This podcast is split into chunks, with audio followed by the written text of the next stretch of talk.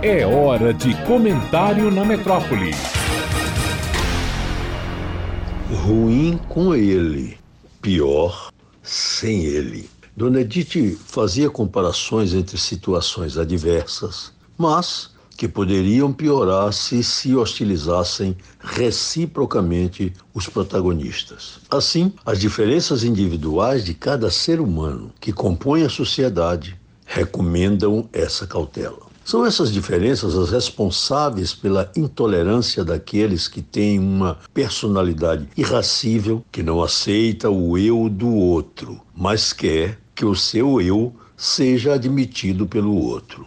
Nesse comportamento residem as divergências geradoras de todas as desavenças, qualquer que seja o grau, da inimizade interpessoal aos conflitos entre nações e entre estados. Interessante é constatar que muitas vezes faz-se isto em razão de crença religiosa, cujo líder espiritual pregou relações pacíficas entre os seus fiéis, entre si, entre estes e os demais membros da sociedade. A organização é feita com base em regras de convivência, as quais incluem aquelas de estruturação do poder político. O costume tem levado as pessoas ao erro de supor que esse poder político está somente no chefe do executivo, o prefeito municipal, o governador do estado ou o presidente da nação. Deve lembrar-se, a cada dia, que existem outros núcleos de mando social tão importantes quanto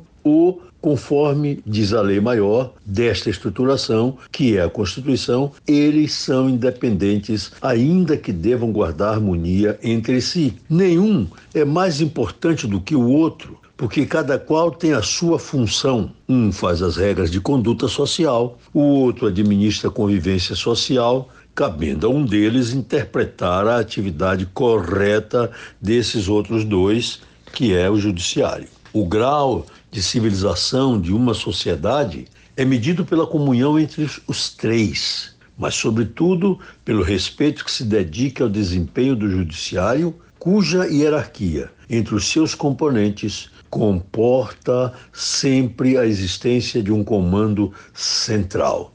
Esse comando central está em um tribunal que guarda a lei maior, porque diz o que é, porque diz como deve ser.